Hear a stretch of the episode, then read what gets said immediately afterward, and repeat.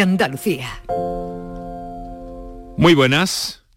Una tarde más en la que los fríos fríos que las temperaturas que deberían estar registrándose a estas alturas del año, estas alturas del invierno, recuerden que estamos en invierno, pues no terminan de, llegar. Eso está bien, tiene que seguir lloviendo más, eh, pero prepárense porque parece ser que para los próximos cuatro o cinco días eh, esas temperaturas van a parecerse más a lo acostumbrado a esta época del año y los valores tan cálidos que se registran en Andalucía, sobre todo en nuestras costas mediterráneas especialmente, pues van definitivamente a caer. Lo que no cae en absoluto es nuestra apuesta por la salud en Canal Sur Radio y hoy les proponemos un encuentro con algo tan obvio como a veces eh, necesario de aplicar Hoy hablamos de la humanización de la sanidad, de la humanización de la medicina.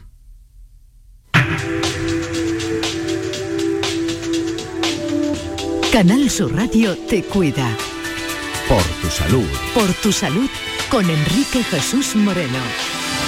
Muchas gracias por estar a ese lado del aparato de radio, del dispositivo del propio ordenador. Estén donde estén y vayan por donde vayan, cualquier parte de esta Andalucía y más allá, que todo, que todo es posible.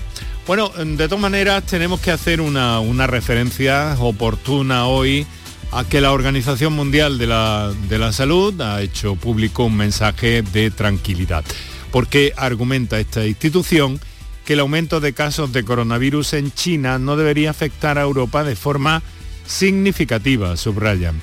¿Y eso por qué? Pues porque las variantes que están circulando en ese país ya están en el continente. Eh, así que no se prevé que el actual brote chino vaya a tener un impacto significativo en la situación epidemiológica del COVID en Europa. Sin embargo, recordemos las palabras de ayer en este programa del presidente de la Sociedad Andaluza de Medicina Preventiva y Salud Pública, que nos decía que hay ciertas medidas que, por las que todos podemos eh, apostar no solo contra el COVID, sino también contra las enfermedades propias de esta época del año. Hablemos de la eh, tradicional gripe, incluso de otras afecciones. Eh, hoy, sin embargo, se han hecho datos públicos del COVID en Andalucía y la verdad es que en la última semana han aumentado considerablemente todos los valores. La tasa de incidencia del COVID en mayores de 60 años ha pasado de los 52 a los 75 casos por cada 100.000 habitantes. Hay casi 1.700 nuevos positivos y 292 personas que están hospitalizadas. Son casi 90 más que eh, hace una semana y 21 de ellas están en las unidades de cuidados intensivos. No podemos perder de vista que desde el martes pasado ha muerto por COVID en Andalucía 32 personas, el doble justo que la semana anterior. Eh, esto es lo que hay en este territorio, en este terreno de la actualidad de medicina. También reseñar que en nuestra tierra hay 1.400.000 personas que sufren dolor crónico. Hay 23 unidades especializadas, el tema del dolor es recurrente en nuestro programa, 23 de ellas están eh, especializadas en este problema, en el dolor, pero las autoridades andaluzas eh, quieren eh, dar un impulso al plan de atención a personas con dolor y darle sobre todo una mayor rapidez en la asistencia de los pacientes y en la derivación desde la atención primaria. Eh, ha sido hoy que el viceconsejero de salud, Miguel Ángel Guzmán, ha destacado la importancia de tener una visión integral en la atención del dolor. Definitivamente, la apuesta de salud eh, que anuncia ese impulso a lo que ya eh, está en marcha, que es el Plan Andaluz de Atención a las Personas con Dolor. Así que estaremos sobre este tema también en los próximos días muy atentos. Pero hoy, como les decimos, hablamos de la humanización de la medicina. Para contactar con nosotros puedes hacerlo llamando al 95 50 56 202 y al 95 50 56 222 o enviarnos una nota de voz por WhatsApp al 616 135 135. Por tu salud en Canal Sur Radio.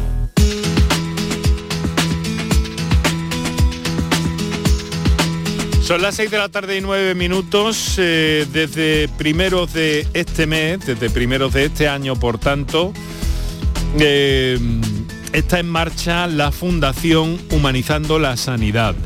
Eso es eh, fruto de una tarea ingente por la pasión, la sensibilidad y la entrega también de profesionales en los últimos nueve, casi diez años del proyecto UCI del que le hemos hablado aquí la humanización de las unidades de cuidados intensivos que se hizo extensivo también a todas las áreas de, la medicina y todas las áreas de la atención sanitaria.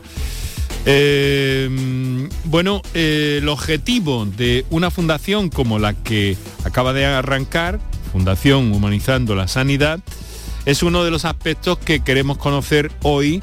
Aparte de conocer también, ya tienen ahí en el, en el aire de la radio los teléfonos para intervenir en el programa, pues todas aquellas eh, dudas o cuestiones o que nos digan. También mm, si saben ustedes, si entienden ustedes qué es la humanización de la sanidad, la humanización de la medicina. Hemos invitado para este encuentro pues a alguien que, que no ha faltado nunca en los años que este programa, son muchos ya, en nuestra última época desde el otoño de 2019, pero anteriormente también al doctor Gavieras, que es intensivista y que nos acompaña. Gaby, doctor, muy buenas tardes. Tardes, Enrique. Un placer, como siempre, estar en tu programa y muy feliz año a ti y a todos los oyentes del programa. Pues eso te deseamos a ti también. Eh, actualmente el doctor Eras trabaja como intensivista en la UCI del, hospital de Jaén y eh, fue impulsor, fuiste impulsor, ¿verdad, Gaby, de ese movimiento, de esa UCI, humanización de los cuidados intensivos, ¿verdad? Hace casi 10 años ya, si no me equivoco. Pues sí, desde febrero de 2014 eh, comenzamos a detectar esa necesidad de transformación de la realidad hacia un modelo de atención centrado en la persona, en los pacientes, en las familias y también los profesionales. Y pues hemos ido creciendo de forma progresiva hasta, bueno, pues también darnos cuenta de que no tiene mucho sentido solo humanizar una parte del hospital o de la asistencia cuando realmente tenemos que ir a por todas, ¿no? Y ese es el sentido de esta fundación Humanizando la Sanidad humanizando la sanidad eh, eh, en un complejo y en un entramado pues bien, eh, a ver, bien, bien denso, bien complejo. Em, se, van dando, se van dando pasos en este sentido, ¿no, Gaby? Pero ¿qué es la humanización de la, de la sanidad? Bueno, yo creo que básicamente es un proceso de escucha activa de las necesidades de los usuarios. O sea, yo creo que cualquier persona que atiende eh, o es atendida en cualquier centro de asistencia o trabaja en un centro de asistencia, pues es muy consciente de cómo se puede mejorar el sistema en cada una de las parcelas de, la sanidad, ¿no? Y para eso, pues lo que tenemos que hacer es eso, escuchar lo que quiere la gente e intentar implementar esas acciones de cambio que sean tangibles, que sean realizables y que realmente pues marquen la diferencia, ¿no? Y muchas veces tienen que ver con la actitud, otras veces con la escucha, otras veces con tener tiempo hmm. y otras veces tienen que ver también con las condiciones laborales. Bueno, depende de cada uno de esos de esos usuarios que nosotros tengamos que escuchar, pues tendremos unas necesidades. Ahí está por todo, sobrevolándolo todo, la idea de, de humanización. Bueno, habéis dado un paso al frente eh, cuéntanos, porque desde este año ya eh, creo que estáis en marcha como Fundación Humanizando la Sanidad, ¿no? Eh, ¿Por qué este cambio y qué objetivos persigue esta fundación? Pues mira, desde el día 1 de enero, año nuevo, vida nueva, y yo creo que también es un proyecto que nació en parte durante la pandemia, por las necesidades que generó la pandemia pues de humanización del sistema eh, planteamos que, teníamos que hacer extensivo el mensaje y que había mucha gente en otras partes del sistema sanitario, en oncología, en radiología, en pediatría, en las unidades de lesión medular, en las consultas de pacientes con ostomías, mucha gente que era sensible al mensaje que habíamos iniciado hace nueve años en el, en el proyecto UCI en el seno de las unidades de cuidados intensivos y queríamos crear un gran paraguas donde todo el mundo tuviera cabida y donde sumar fuerzas y energías para hacer esos proyectos, esas ideas que, quiera tener la gente de transformación de su, de su realidad para hacerlas tangibles. ¿no?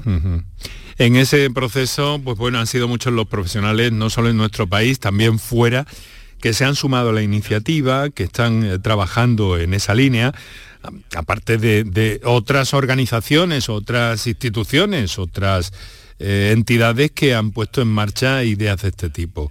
Pero, mm, claro, vuestra idea primigenia eh, va calando en, la, sanidad actual, Gaby. Pues mira, yo creo que hay un punto de inflexión claramente. Eh, el proyecto del 2014 al 2020 había transformado radicalmente las unidades de cuidados intensivos, pues diría de por lo menos toda España y América Latina. Eh, y estamos empezando a transformar las, de, las unidades de habla inglesa en cuanto a participación de la familia en los cuidados, flexibilización de los horarios de visita, cambios estructurales en las unidades para tener espacios más amables. Habíamos hablado por primera vez del cuidado de los profesionales, bueno, todo esto o, la atención del proceso de fin de vida, por ejemplo. Y la realidad es que el proyecto iba como un tiro, iba fenomenal. Eh, y llega la pandemia y por desgracia eh, eh, vamos 30 años atrás en humanización. Y yo creo que esto ya no solo lo sabemos los profesionales sanitarios que hemos vivido la pandemia, sino creo que también lo ha podido ver toda la población de cualquier ciudad de España, de cualquier ciudad del mundo, ¿no? Entonces, al final esto es una cosa que tenemos que hacer entre todos, ¿no? Y creo que los pacientes, las familias, el ciudadano tiene que ser parte activa, tiene que ser también parte demandante de estas acciones de, de humanización, porque realmente tenemos que construir el sistema que, realmente nos merecemos. ¿no? Sí, porque los usuarios de la, de la sanidad, eh, doctor, eh, ¿tienen conciencia de, esta idea de humanización o es que ni siquiera tienen, tienen que serlo? Me explico, es decir, que es, eh, digamos que tal y como están las cosas, un plus que debe facilitar su proceso, facilitar sus acciones, sus diagnósticos, sus pruebas, etcétera, etcétera. ¿O también tiene que implicarse?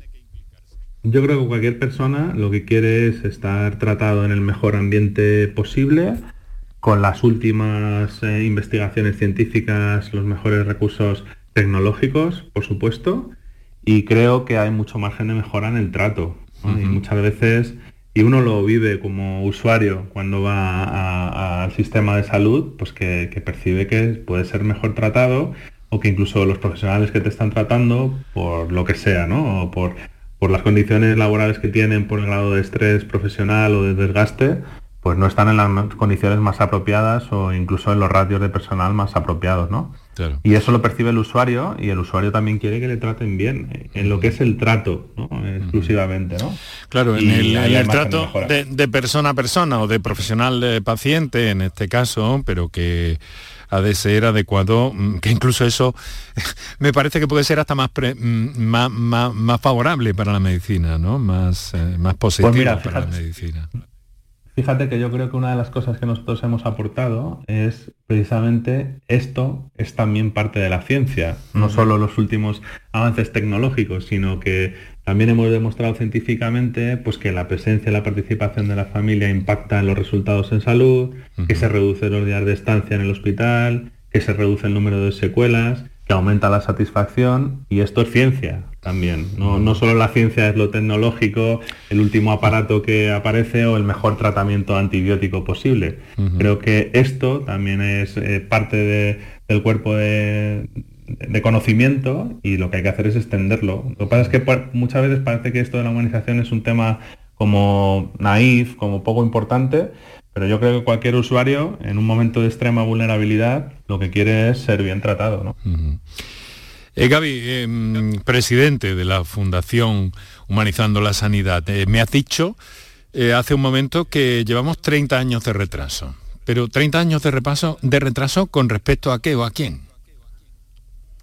Bueno, yo creo que hemos ido 30 años para atrás después de la pandemia. Vale. Eh, sí, creo que hemos ido casi a la casilla de salida eh, y diría incluso que antes del 2014 cuando empezamos a generar este cambio de conciencia, esta, apertura o esta sensibilidad hacia la dignidad de las personas, de, la dignidad de los pacientes, de las familias también y de los profesionales. ¿no? Y simplemente el, ejemplo más claro es eh, la cantidad de muerte que ha podido mm, ocurrir en soledad en los hospitales o la dificultad para acceder a ver a un ser querido durante la pandemia. ¿no?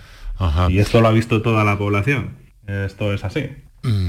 Vamos a ver. Que hay margen de mejora. Sí, de todas formas, claro, se han visto acciones eh, relacionadas con la humanización muy importantes, muy importantes, muy notables, muy eh, destacadas, pero claro, no han sido, según esto que nos dice eh, Gaby, la norma general, ¿no? Lo que estaba en la maquinaria. Bueno, yo creo que todos durante la pandemia hemos hecho las cosas lo mejor que hemos podido y creo que también que a medida que ha ido evolucionando la pandemia y hemos tenido más conocimiento, pues eh, podíamos haber dejado de improvisar medidas y hacerlas más institucionales, por así decirlo, ¿no? Como, como eso, ¿no? Como la flexibilización de los horarios, por ejemplo, que sea universal en todas las partes del país y la manera. Eh, también tenemos equipo de protección, todas estas cosas que favorecen que las cosas se hagan de otra manera, pero te puedo decir que todas las semanas nos llegan mensajes de familiares que todavía no tienen acceso a sus seres queridos, por ejemplo, y eso pensamos que no tiene ningún sentido, no, está, no está basado en, ciencias, está más bien basado o en el miedo o en el desconocimiento. Claro, aquello fue, aquello fue tremendo, Gaby, tú lo viviste en primera línea, en aquella época, además donde, donde comienza todo esto de del SARS-CoV-2 en nuestro país, en el hospital de Torrejón. Eh, pero muchas personas se preguntan, bueno, pero es compatible todo esto con aquella situación tan difícil, tan complicada. ¿Cómo se resuelve eso? Porque yo veo aquí una ecuación tremenda.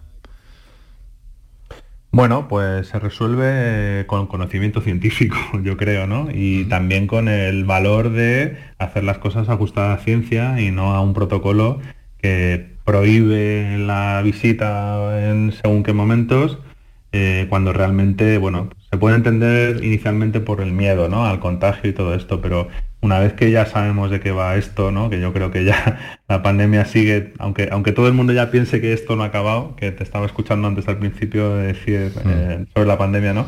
Eh, bueno, pues sigue habiendo pacientes hospitalizados, seguimos teniendo pacientes COVID ingresados en las unidades de cuidados intensivos en todas partes del hospital. Y bueno, pues esto desgraciadamente no ha terminado todavía, ¿no? Entonces, eh, por suerte ya no tenemos ese déficit de materiales para la protección y creo que ya, gracias también a la vacunación masiva de toda la población y a la colaboración de toda la población, pues las cosas han evolucionado radicalmente distinto a lo que pasó en el 2020, ¿no? Bueno, pues hemos llegado a las 6 de la tarde, 22 minutos, en esta introducción un poco a este tema que les planteamos hoy para, para extendernos, para explayarnos en torno al concepto, a la idea de humanización. Y quiero recordarles que tienen disponibles unas, unas líneas telefónicas para intervenir en el programa, hacerlo por escrito, hacerlo como ustedes quieran. Para contactar con nosotros puedes hacerlo llamando al 95 50 56 202 y al 95 50 56 222 o enviarnos una nota de voz por WhatsApp al 616 135 135 por tu salud en Canal Sur Radio. Bueno, pues eh, además de Gavieras, nos acompaña José Manuel Velasco, eh, que saludamos ahora. Eh, José Manuel, muy buenas tardes.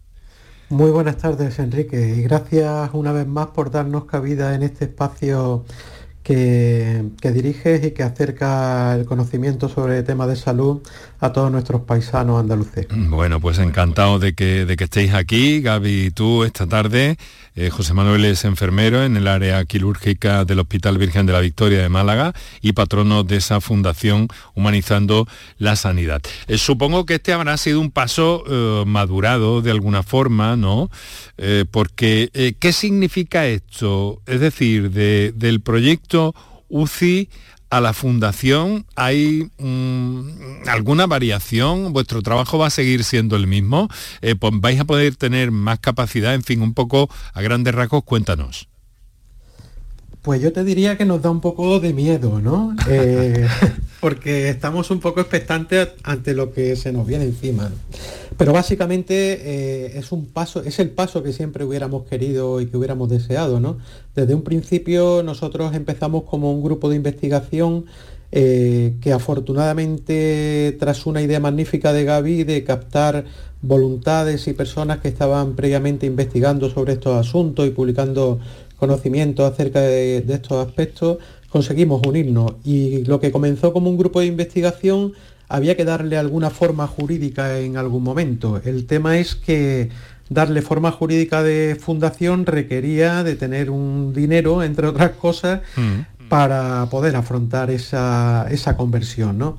Afortunadamente creo que las cosas nos han ido bien, el grupo ha sido bien avenido y hemos reunido la cantidad de dinero necesaria para poner en marcha la fundación, pero no solo dinero, sino voluntades, como decía antes Gaby, desde otros sectores que también consideran necesaria esa extensión del mensaje a otras parcelas de la atención sanitaria mucho más allá de los cuidados intensivos.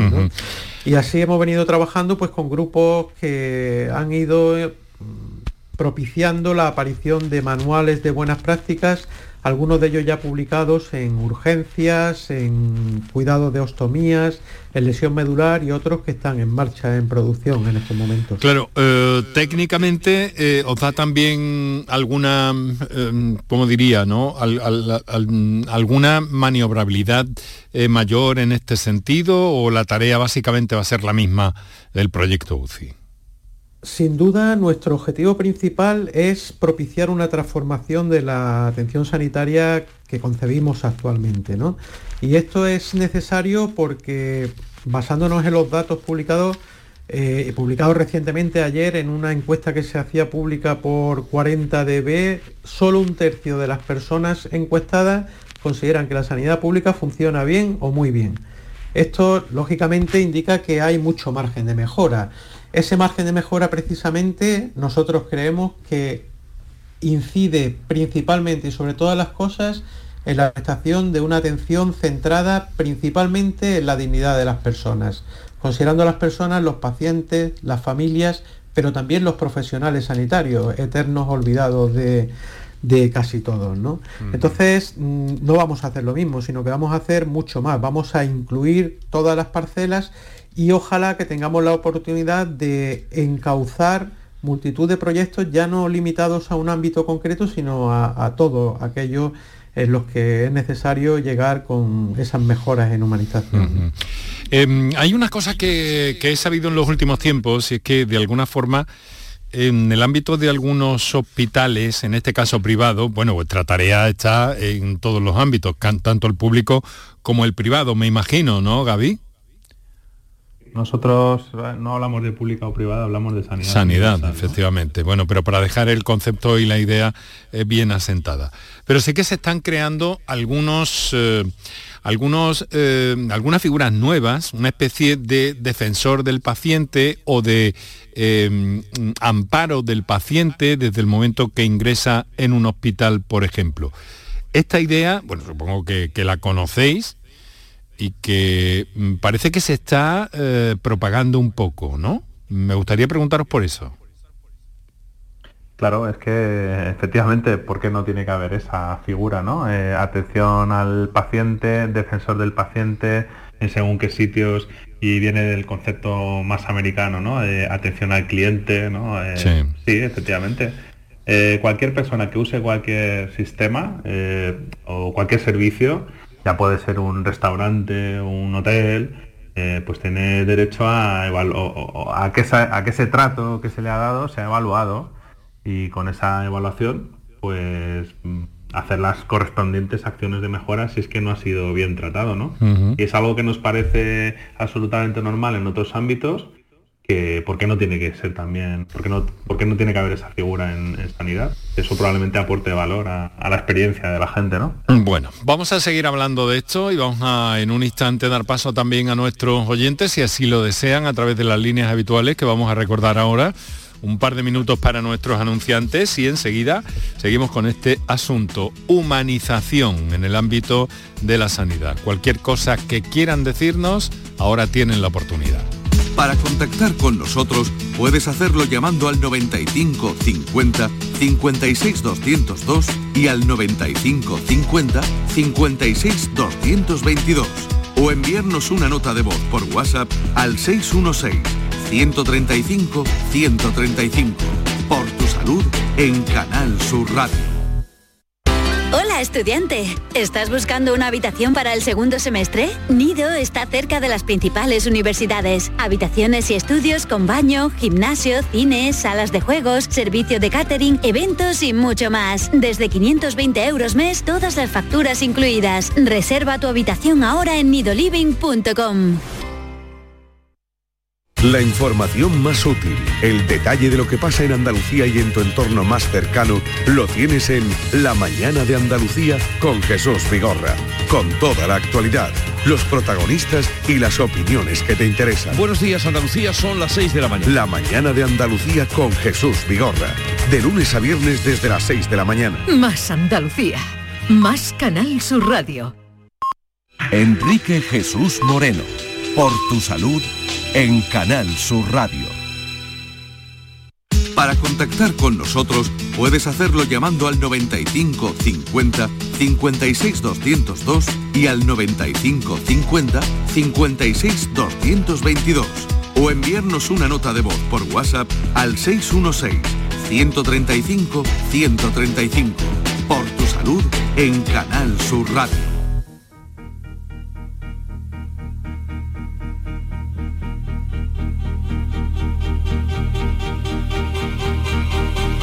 Oh, where have you been, my blue-eyed son? Where have you been, my darling young one? I've stumbled on the side of twelve misty mountains. Walked them, I've crawled on six crooked highways. Stepped in the middle of seven sad Son las seis y media de la tarde. Hemos querido ilustrar hoy con música de Rosy Music eh, este encuentro que estamos manteniendo con eh, Gavieras, con José Manuel Velasco en torno a la humanización y todo aquello que quieran comentarnos al respecto. Eh, Gaby, hay una cosa, ¿no? Eh, una fundación que pasa a ser algo muy especial. Bueno, las fundaciones, ¿cómo se nutren? Supongo que tenéis algunos apoyos también dentro o fuera del ámbito sanitario, de lo social. ¿Cómo funciona un poco esto en definitiva para ver, independientemente de vuestras acciones personales, que ya son eh, considerables, y de todos los profesionales que están imbuidos de esta idea, estén donde estén, pero eh, eso os abre mm, algunas posibilidades nuevas, como hemos comentado, eh, os da también, eh, digamos que más presencia social de algún modo, ¿no?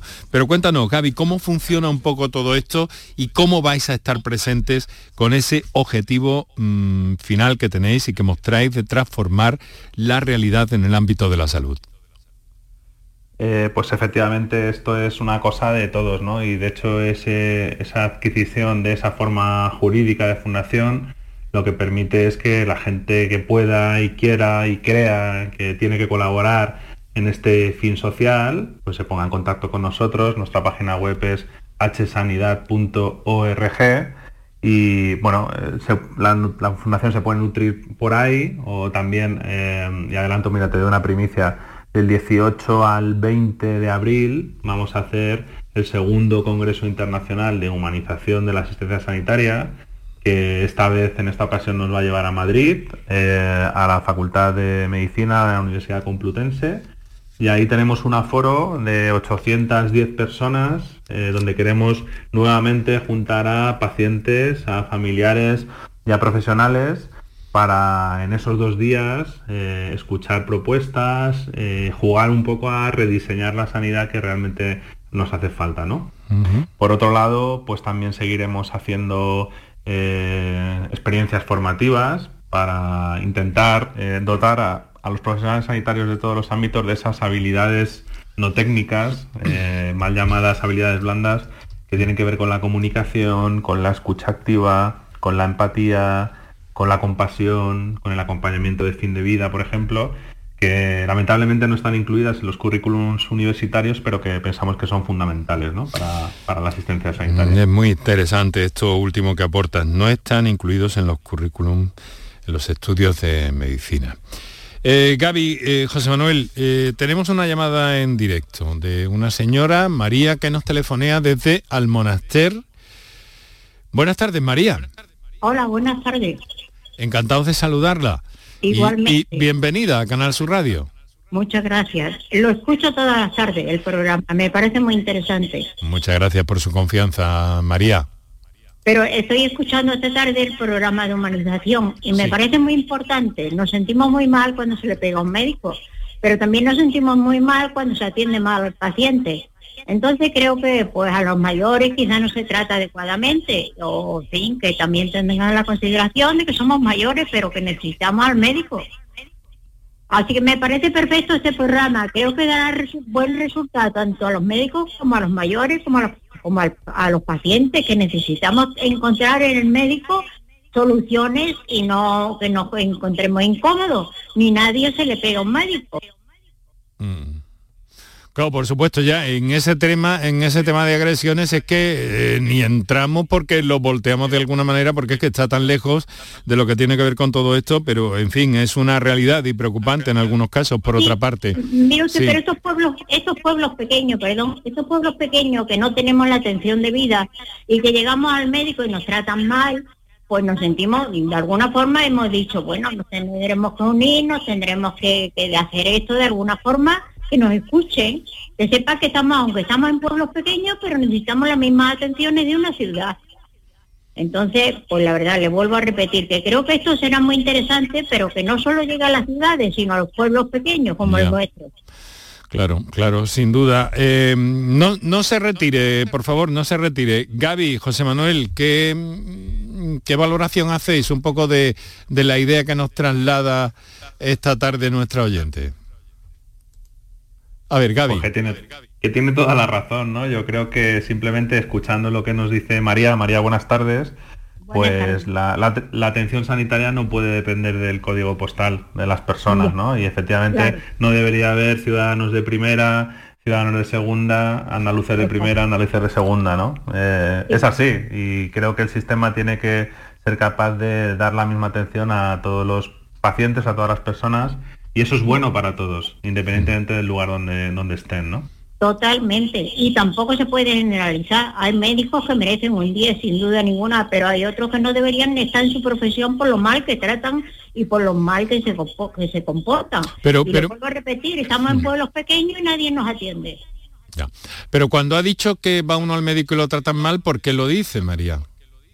Bueno, pues mire usted, porque tenemos varias, vamos, ha habido varias veces que han llamado para personas mayores a las 9 de la mañana y aparecen a la una del día, encima se molesta, se incomodan luego con esa persona que ha ido al ayuntamiento o se ha quejado de alguna manera, eh, bueno, pues entonces ahí es donde vemos las consecuencias, ¿no? Eh, llega un momento en que la persona, si es de verdadera necesidad, pues se siente incómodo y se siente mal. Si se le contesta a una persona mayor, eh, mire usted, no me estoy, to- me estoy tocando, bueno, no voy a decir las palabras, pero muy mal, porque realmente la persona mayor que lo está llamando es que lo necesita. Entonces creo que estas cosas son importantes y así no llegaríamos ni a pegarle a los médicos ni a sentirnos mal tampoco, porque lo que pretendemos es estar todo el mundo bien. Ya, muchas gracias, muchas gracias María. Desde luego, eh, José Manuel, eh, la actitud, la actitud, eh, todo empieza por una actitud probablemente, ¿no? Sí, sí, es así, sí. Que cuando se llama a un médico se encuentra uno satisfecho Mm. y no que le digan a uno que no pueden venir o que no te pueden atender o que, en fin, que no, no nos estamos encontrando a gusto y de hecho se está luego la gente desesperando, le pega a un médico nos sentimos muy mal, porque yo creo que eso no es justo. Claro. Bueno, María, muchas gracias por su por su llamada y, y en cualquier caso eh, muchas gracias por estar con nosotros, por su confianza y, disfrutar de, ese punto de Andalucía, en cualquier caso, que, sabemos que es una maravilla. Espero Pero, claro, que se acerquen algún día y vean, vean lo que pasa y así sabrán por qué lo decimos y las cosas traen sus consecuencias. Muy bien, muchas gracias María, un fuerte abrazo. Gracias igualmente, buenas tardes. Buenas tardes, muy amable. Eh, digo que, claro, eh, la actitud, ¿no, José Manuel? La actitud de los profesionales, la actitud de las personas, en definitiva, eh, tienen un papel fundamental en, este, en esta idea de humanización. Sin ninguna duda, la, actitud es fundamental, pero no solo la actitud, yo creo que esto es un conglomerado de muchos ingredientes, ¿no? Y si nos fijamos en el discurso de María, ella ha puesto el foco claramente en algunas cuestiones que preocupan a los ciudadanos, como puede ser la accesibilidad, pero también la comunicación, eh, el, modo en cómo se comunican los profesionales. Nos recordaba Gaby antes que la comunicación no forma parte del currículum habitual de los profesionales sanitarios en su formación de pregrado, ¿no? Son solo aquellos que sienten cierta motivación los que después profundizan en formas de comunicarse mejor. Y nosotros pensamos desde el principio que la comunicación es una de las principales llaves que disminuyen la mayoría de los conflictos y lógicamente nunca se llegaría a una agresión si la comunicación fuera adecuada por ambas partes, no solo por parte de los profesionales, sino también por parte de la población, de una población que estuviera formada y sensibilizada con todos estos asuntos. Pero también me gustaría resaltar del mensaje de, María eh, esa dificultad de acceso, ¿no? Y es que... Eh, claro, estamos entrando en el terreno de los recursos también, ¿no? Claro, y, precisamente ahí es donde yo quería ir, Enrique, porque muchas veces se piensa en la humanización más como un gasto añadido que como una inversión. Y está claramente demostrado que invertir en humanización no es un gasto, sino que es una inversión, porque Mejorar la comunicación disminuye, por, entre otras cosas, el riesgo de que aparezcan situaciones adversas eh, por falta de comunicación entre mm. los profesionales o entre los profesionales y los pacientes, pero también está demostrado que la presencia familiar disminuye la incidencia de delirio y por lo tanto los días de estancia. Igual ocurre con la infraestructura, una infraestructura, y hay publicaciones al respecto eh, que cuando hay luz natural los pacientes están más orientados y también disminuye los días de estancia, con lo cual eh, aplicar estas buenas prácticas en humanización más que suponer un gasto para la organización, mm. lo que acaba suponiendo es una inversión en mejores recursos, disminución de día de estancia y consiguiente disminución de, inversión. Este es un fenómeno que ocurre en otras, eh, en otras eh, cuestiones en este momento, incluso considerando el ámbito eh, más grande de la medicina, muy en global para todo, ¿no? La prevención mejor que curar. Estamos aquí un poco ante ese nuevo paradigma también, ¿no, Gaby? Claro, sí, es que es mucho más barato que no ocurran las cosas a tener que corregirlas, ¿no? Mucho más barato que la gente no se enferme y hacer una medicina preventiva que tener que arreglar los problemas cuando un paciente acaba en cuidados intensivos, por ejemplo, ¿no? Aparte de todo lo emocional que, tiene la propia experiencia de estar enfermo, ¿no? Que es otro de los factores que siempre hemos defendido, ¿no? Eh, desde, desde el proyecto y ahora desde la fundación que es el cuidado de lo invisible, ¿no? Todas aquellas cosas que pasan en los hospitales, en los centros de atención primaria todos los días, las emociones, eh, lo intangible, esas cosas que quedan en silencio, las cosas que no se hablan y que pensamos que también hay que poner encima de la mesa. ¿no? Vamos a escuchar una nota de voz que nos ha llegado de, de un oyente, o de una oyente, creo. Buenas tardes, soy Natalia de Sevilla para humanizar un poquito hay que tener empatía. Mirando por el reloj, mi madre se partió una vértebra con 92 años, ¿vale? Y estuvo para que la recogiera la ambulancia para llevarla a su casa cuatro horas y media, que llamé a Tenorio un montón de veces. Quizás si no hubiera el monopolio ese, a lo mejor mm, serían más eficaces porque ellos son muy agradables, no te puedes ni enfadar con ellos, pero lo que en sí, la, mm, como lo llevan, el, no me sale, estoy tan bloqueada que no me sale. El caso es que no, eso no hay derecho, tener a una criatura cuatro horas y media en una camilla con una vértebra partida. Gracias. Bueno, a ver. Estamos hablando al final, o, se produce ese vuelco en el enfoque que, nos detallaba Gaby, o mm, estas cosas van a seguir pasando de algún modo. Es lo terrible de todo esto, me da la impresión, ¿no te parece?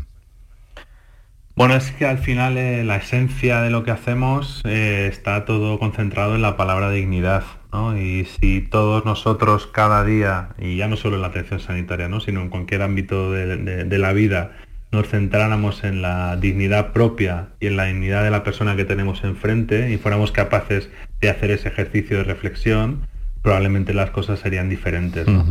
Y todos tenemos... Tiene que ver también, perdona, también tiene que ver con cambios estructurales y, con cambios que deben partir de las propias administraciones, ¿no? Y con nuevos enfoques también, probablemente. Fíjate que me llega una nota por escrito. Buenas tardes, soy María, he estado en plantas de hospitales donde entre las visitas y a veces los propios pacientes, así como el personal de la planta, se hablaba muy, muy alto y era prácticamente insoportable. Creo que el cartelito Silencio Hospital ha desaparecido de nuestra sociedad y creo que le debemos más respeto a un sitio como este, donde hay personas enfermas. Caramba, esta es una, es una buena observación también. ¿eh? Me parece. Siempre decimos que siempre decimos que al que no haya estado ingresado en un hospital intente dormir en un hospital por la noche. Mm. Y efectivamente, ¿no? Paradójicamente los hospitales muchas veces son lugares muy poco hospitalarios, ¿no? Para la gente, para toda la gente que allí habita, ¿no? Ya sean pacientes, familias, cuando les dejamos estar y los profesionales también, ¿no? precisamente sí, adelante, la oyente es una de las buenas prácticas incluidas en casi todos los manuales que se han que se han publicado hasta el momento de buenas prácticas, ¿no? El controlar ya no solo el ruido, sino también eh, la luz ambiental, la temperatura, hay ciertas medidas que son muy fáciles de gestionar y que todos gestionamos a diario en nuestras casas y en los ámbitos donde nos desenvolvemos y por qué no trasladar también esas medidas a los hospitales, ¿no?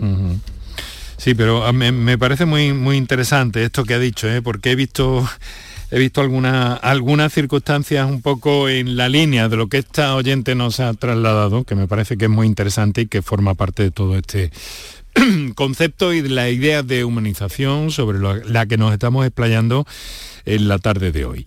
Bueno, vamos a ver, encuentro en abril, me has dicho Gaby, pero objetivos que vamos cerrando, quiero decir, eh, mm, proyectos a corto, medio plazo, ya que está en marcha esta fundación Humanizando la Sanidad. ¿Qué vais a hacer? Pues mira, tenemos en marcha el proyecto que hemos llamado Volver a Vivir, que pretende eh, hacer una rehabilitación intensiva e integral de todos los pacientes o personas que tengan enfermedades de larga estancia en los hospitales o larga evolución, eh, como puede ocurrir con los pacientes que tuvieron coronavirus o que todavía tienen, ¿no? o que tienen síndrome de cuidados intensivos y que pensamos que el sistema no está realmente diseñado para atender esta demanda eh, actualmente de rehabilitación no solo a nivel físico, ¿no? que muchas veces el paciente, la persona sale del hospital y queda pendiente de que le den una cita para hacer rehabilitación que ni se sabe cuándo llega. y, ya no solo para el paciente, sino también para eh, todo el entorno familiar del paciente, ¿no? La atención y el soporte emocional o psicológico si hace falta, ¿no? Eso por un lado, eh, ¿cuánto vale que, una persona vuelva a vivir, ¿no? Yo creo que eso lógicamente no tiene precio y efectivamente por eso buscamos eh, mecenas, colaboradores, donantes económicos o de proyectos o de ideas que, puedan ayudarnos en este sentido. ¿no? Eh, José Manuel, desde tu ángulo, como patrono de la Fundación, ¿algo que añadir a lo que ha dicho el presidente? Pues lo que dice el presidente, bien dicho está. en cualquier caso, sí que tenemos también interés en seguir eh, promoviendo, como bien decía Gaby antes, algo que nosotros no llamamos cursos, sino que llamamos experiencias formativas, porque creemos que es una piedra angular también, la formación en estas habilidades a veces mal denominadas blandas, como puede ser en comunicación, en cuidados al final de la vida, en atención centrada en el paciente, en compasión. Eh, tenemos un programa formativo muy extenso y muy completo que también queremos pues seguir extendiendo. ¿no? Y algo que también nos resulta muy interesante es la certificación, algo que comenzamos ya en 2019 y que se está expandiendo ya no solo en España, sino también en países limítrofes como puede ser Portugal, donde recientemente se ha iniciado una certificación, o México, donde hay dos en marcha y 13 más en distintos países de Latinoamérica. Y me gustaría hacer una pequeña precisión sobre algo que... Con brevedad, por favor, José Manuel, te lo ruego. Sí, simplemente a raíz de lo que nos decía Natalia de ese retraso en la recogida de su, de su familiar, nosotros partimos de una premisa básica, no se puede humanizar sin humanos. Y eso debe quedar también claro. Eh, podemos aplicar medidas de humanización siempre que haya una cantidad adecuada de profesionales y que esos profesionales además estén en unas condiciones dignas que les permitan ejercer su trabajo con dignidad. Muy bien, bueno, vamos a hacer una cosa. Estamos al filo de las 7 de la tarde, tenemos una cita, un compromiso todavía, pero el principal es con nuestros oyentes y a última hora nos ha entrado una llamada que nos asegura que va a ser breve.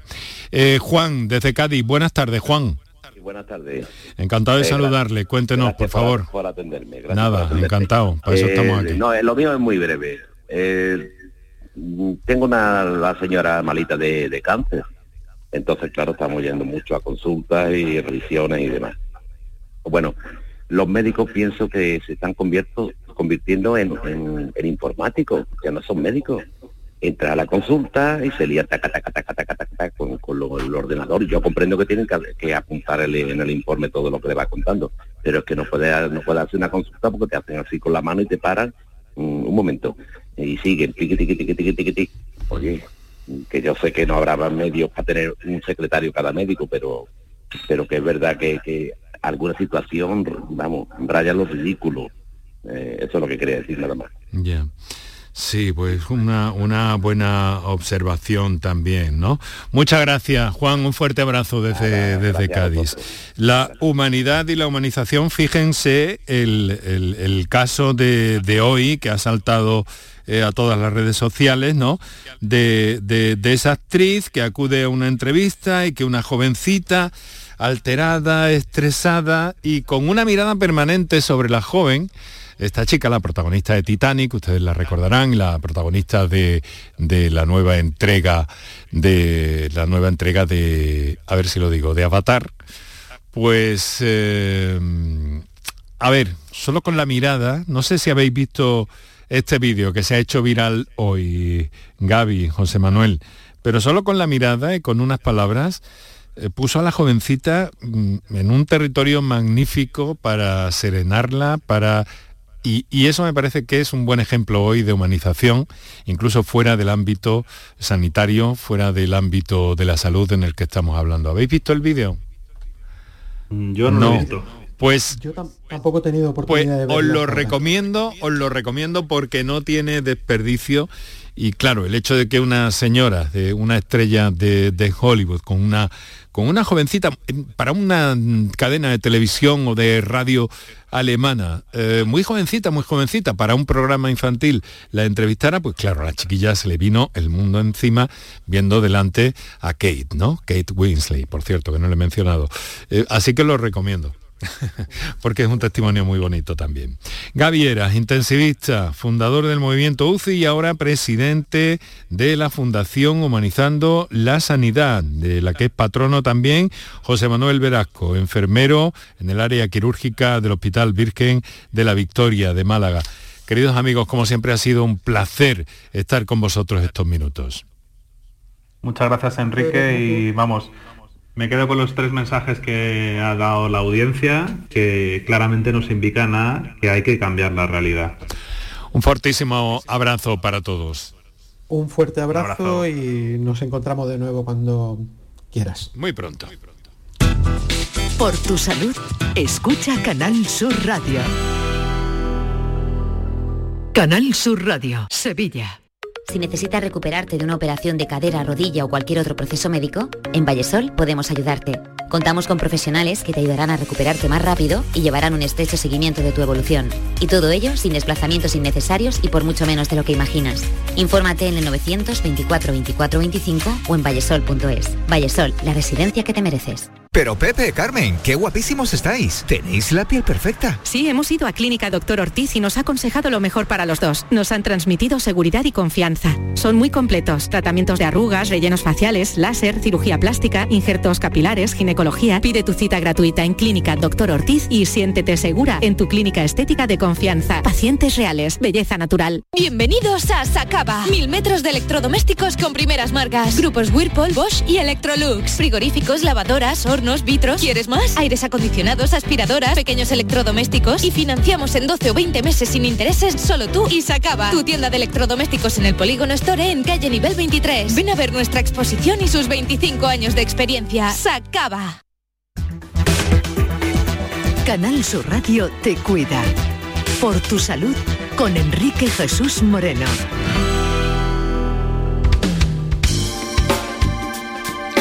Bueno, pues la noticia nos eh, llegó ayer antes de, comenzar el programa, no tuvimos prácticamente tiempo eh, de reaccionar, pero he aquí que un grupo de investigadores eh, del Instituto de Biomedicina de Sevilla, del Centro Nacional de Biología, han conseguido mm, demostrar que una vacuna que se prepara en el ámbito del CSIC, en el ámbito del Consejo Superior de Investigaciones Científicas, es eh, eh, el Centro Nacional de Biología, más exactamente o más precisamente, pues eh, protege de la infección, pero también del daño cerebral que a veces causa el virus, siendo el principal el respiratorio, hay en muchas ocasiones que esto se está viendo. Bien, dentro de ese grupo, que por cierto es muy amplio y el artículo está eh, firmado para una revista internacional de esta especialidad por muchísimos eh, profesionales y muchísimos investigadores andaluces, pero hemos convocado y aceptado de buen grado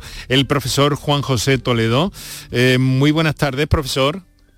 Muy buenas tardes, Enrique. Muchas gracias por atendernos. Trabaja en el Departamento de Fisiología Médica y Biofísica de la Universidad de Sevilla, en el IBES y en Cibernet. Y bueno, eh, ¿qué nos puede decir? Es decir, eh, esto es una novedad que hoy está mm, prácticamente pues eh, dando, mm, si no la vuelta al mundo, no sé, que creo que sí, al menos en ámbito científico, porque hay muchos investigadores por ahí pendientes de todo lo que ocurre, sí en nuestro país, y esto es un feliz hallazgo, ¿no, profesor? Bueno, por supuesto, ¿no? la repercusión es a nivel científico fundamentalmente. Claro. Y eso sí es internacional. Y bueno, yo creo muy importante la labor que hacéis y os la agradezco de contribuir a que podamos divulgar a la sociedad y que entienda eh, qué es lo que hacemos en los laboratorios. ¿no? Y bueno, es un, es un, estudio de investigación básica. Entonces, como bien han dicho, se ha desarrollado eh, fundamentalmente en el Instituto de Biomedicina de Sevilla que ya es multiinstitucional, está en el entorno del Hospital Virgen de Rocío, participa la Consejería de Salud de la Junta, el CSIC y la, Universidad de Sevilla. De hecho, del IBIS hay cuatro grupos participantes en, este trabajo, tanto de la universidad como del CSIC, y luego hemos colaborado con un grupo del Centro Nacional de, Biotecnología en Madrid, que es el que genera la, vacuna, este prototipo vacunal. ¿no? Eso es.